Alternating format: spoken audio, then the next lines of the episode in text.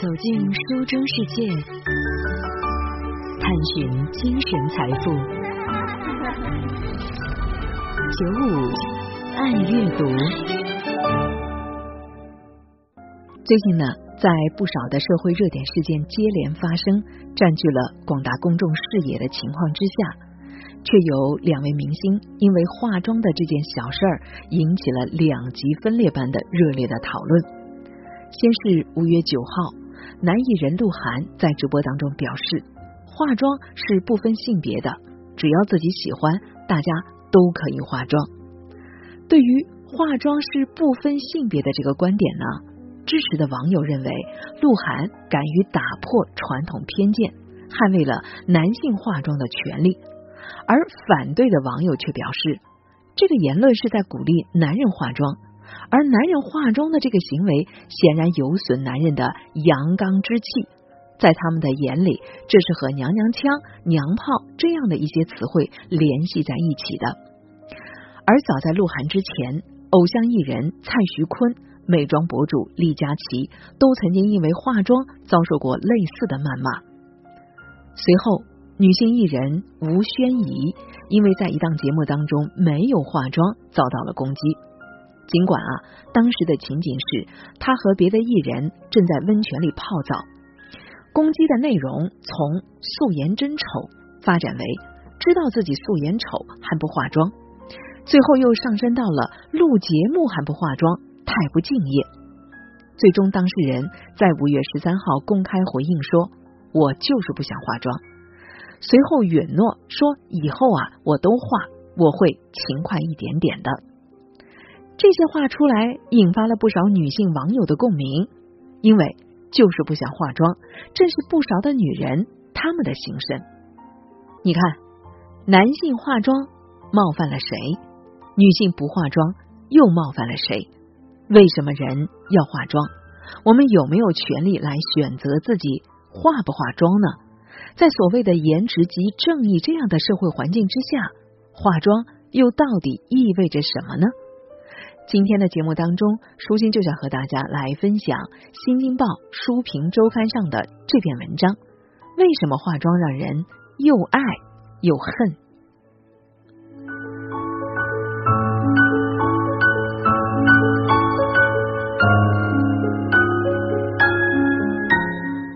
我们先来看一看男性化妆。无论是鹿晗因为化妆不分性别而被部分的网友反对。还是长期以来男性化妆遭受到的非议，可以说大部分对男性化妆有反感的还是男人，而让这一部分的男人愤怒或者恶心的是觉得这个行为过于女性化，在他们看来化妆是专属女人的，出于阉割恐惧，他们担心一旦化了妆，自己啊变得像女人，或者。其他的男人一旦化妆，就让整个的男性群体丧失了阳刚之气。可是呢，好像从来没有人质疑过女性化妆这件事情的正当性。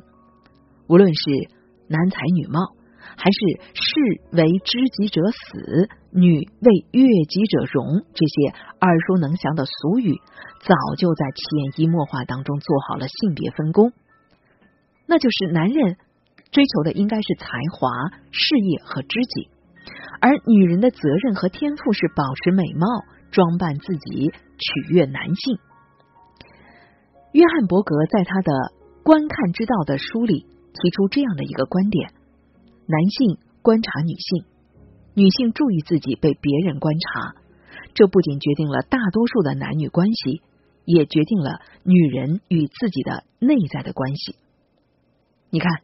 体现在女人实际的行动上，就是楚王好细腰，后宫多饿死；妆罢低身问夫婿，画眉深浅入时无。如果说这句话还不够准确，是因为他用错了动词。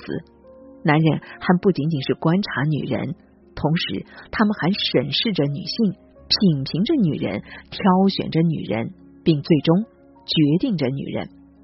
所以，我们可以这样说：凝视的历史由男人构建，化妆的历史由女人构建。只是现在，这种曾经分工明确的情况有了变化。在一浪又一浪的女权主义的思潮当中，女性试图要建立起自己的主体性，而他们在劳工市场、职业领域所创造的价值和财富，也让他们在两性关系当中掌握了更高的话语权。于是，什么小鲜肉、小奶狗这些带着明显的女性凝视色彩的词语也应运而生。而田野男孩丁真的爆红，也证明了女性凝视其实拥有部分改变男性的命运，让男人飞上枝头做凤凰的魔力。正如曾经的女性一样，有一部分的男性注意到了这种日益浓厚的女性凝视之后。他们开始在某种程度上改变着与自我的关系。最明显的变化体现在广告影视行业。在早年的广告拍摄当中，通常男性的视线是望向远方，而不是像女人那样直视镜头。可如今啊，男性不光直视镜头，还表露出友好甚至挑逗的意味。而在影视剧当中，出现了大量展现男主角健硕的肌肉、细腻的皮肤、精致五官的慢镜头。由此，化妆也自然不再是女人的专利，更多男性的艺人选择口红、眼线、眉笔来凸显五官。飞扬的眼线、浓重的烟熏妆，曾经给黄子韬带来争议和嘲笑，如今却成为了他鲜明的个人风格。大量的化妆品牌选择男性艺人来代言口红和粉底，美妆品牌 MAC 甚至联合游戏《王者荣耀》推出了男团限定色的口红。对娱乐圈之外的普通的男性来说，化妆也在成为一件更普遍的日常。根据二零二零年中国国货美妆趋势的报告显示，从二零一八到二零一九年。男性彩妆销售额增加了百分之六十七点九，而在零零后的年轻人当中，从二零一九到二零二零年，男性购买粉底液的增速是女性的两倍，眼线的增速是女性的四倍。对于反感男性化妆的男人来说，他们更深层的恐惧，可能是男性就此丧失了不必被他人凝视、不必取悦异性的特权吧。作为既得利益者的他们，可能很难意识到，这个特权本来就不是天经地义的，好吧？漫长的生命旅途中，我们与书的邂逅、重逢、眷恋与共鸣，构成了我们精神世界的一部分。夜深人静，倾听喜欢的声音，远离尘世的喧嚣，获得心境澄澈的享受。FM 九五浙江经济广播，九五爱阅读，阅读与您共享阅读带来的心灵财富。欢迎继续锁定 FM 九五，收听在这个时段由舒心带给您的九五爱阅读。继续和大家来分享《新京报书评周刊》上的这篇文章：为什么化妆让人又爱又恨？接下来，我们再来看一看男性化妆到底冒犯了谁？除却对被凝视的恐惧，男人是否拥有化妆的自由，更关乎男性要如何面对和适应正被松绑的所谓传统的男性性别气质。特别是在当下的社会环境里，每个人所能获取的社会资源也好，面对的择偶市场也好。都是有限的。当传统的男性的性别气质不再受到青睐，一部分男性的选择就是要攻击这种颜值及正义的现象，甚至攻击高颜值者本人。比如丁真走红了以后呢，就有网友义愤填膺的写下这样的文字，说：“我们仇视什么？愤怒什么？是因为丁真吗？”不，我们仇视的是这个稀烂的价值观扭曲的世界。我们愤怒，是因为我们受到了羞辱。而类似的大型骂战，此前也多次出现。二零一八年，数十万的虎扑用户集体质疑吴亦凡的音乐实力，挑战吴亦凡和他的粉丝。二零一九年，蔡徐坤被 NBA 选为春节形象大使以后，一场名为“虎扑直男大战”蔡徐坤的战役拉开了序幕。无数嘲讽蔡徐坤花拳绣腿的恶搞视频在网上出现。一个曾经在虎扑参与发帖狙击蔡徐坤的男性，在接受采访的时候表示，事后自己冷静下来，意识到这是面对又高又帅又优秀的同性的自卑感在作祟。女性凝视的权利让他也产生了容貌焦虑，所以就想通过这种极端的方式来进行发泄。而另一部分的男性则选择通过化妆来提升形象。坦然去接受女性的凝视。一个叫宋晨的男士在接受杂志采访时这样说：“如果有人因为帅能够有优势，那这个人为什么不是我呢？”这位男士有观看美妆视频给自己化妆的习惯，还会光顾美妆店，请专业的化妆师给自己来设计眉形。人们需要化妆，一方面出于一种。劣势情节，觉得自己不够好，要化妆变得更好，才能建立起自信。另一方面，则基于一个经济学的事实，那就是无论在求职还是择偶的过程当中，都存在美貌溢价、丑陋罚金。国内外多项经济学的研究都证实，无论男女，颜值越高的求职者，在工作当中获得的收入也就越高。在传统男才女貌的印象当中，男性好像只需要有能力就能获得成功。不过，美国的商学院所做的一项调查研究发现，美貌对男性的起薪以及工资的增长有很强的正向的作用。在财经的报道当中，前面所谈到的这位叫宋城的男士表示，他在减肥成功、化妆护肤以后，变得更加的自信。也收到了外界更正向的肯定。他说：“我不仅仅在异性交往当中更有竞争力，就连我的产品经理对我的态度都好了很多。爱美之心，人皆有之。在大多数的鸟类当中，雄性为了吸引雌性的目光，增加繁育后代的可能，都有着比雌性更加绚丽的羽毛，更嘹亮的歌喉。”但是在人类社会当中，过往刻板的性别结构却放大了女性对自我容貌的修饰，而压抑了男性的这一需求，让男人拥有化妆的权利，某种程度上就是在允许他们释放自己的天性啊。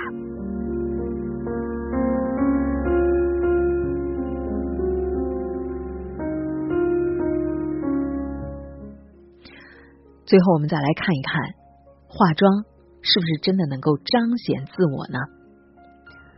由此看来，不论男女，化妆并非只是为了取悦他人，某种程度上是帮助化妆者更悦纳自我，建立起自信。随着化妆品以及化妆技术的推陈出新，化妆除了使人变得更好看之外，也承载了更多展现个性的功能。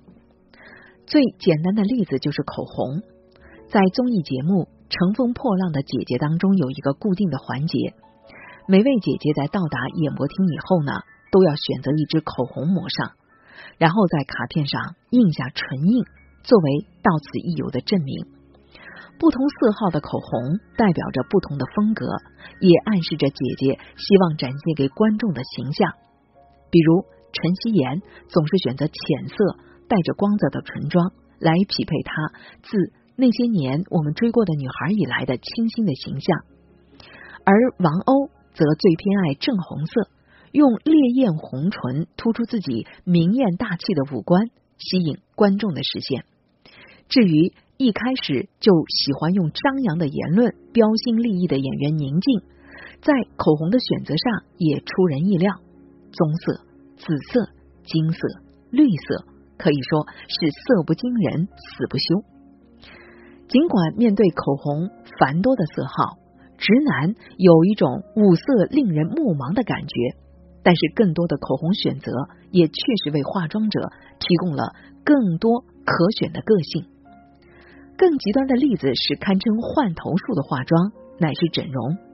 我们都知道，流行天王迈克尔·杰克逊本来是一个黑人，拥有非裔的血统。他也始终强调：“我为我的种族而自豪。”因为严重的皮肤疾病，他历经了多次的外科手术，拥有了典型白人男性的五官和肤色。随着他皮肤的越发的细腻，以及他在演出登台时选用的浓艳的妆容，他的外形拥有了两性同体的特征。为什么迈克尔·杰克逊要大费周章的改变自己的外形呢？在《美妆的凝视：如何改造身体与构建美丽》的这本书里，作者伯纳德·维根斯坦认为，问题不在于肤色本身。而在于杰克逊抗拒被任何类似于种族、性别这些僵化的分类所定义，他不想被贴上比如黑人、男性的标签，所以他亲手打造了一副截然不同的面具，把他想追求的美、永驻的青春、长生不老、一种后性别、后种族的身份展现在脸上。黑人漂白肤色的行为在美国轻易就能引发种族对立的争议，但是迈克尔·杰克逊却并没有遭到黑人的反对，这是因为他们认识到他不过是在运用面孔进行行动，运用面孔行动，这也是如今的人们希望通过化妆所达成的。在图像时代的社交媒体的狂轰滥炸之下，我们开始意识到。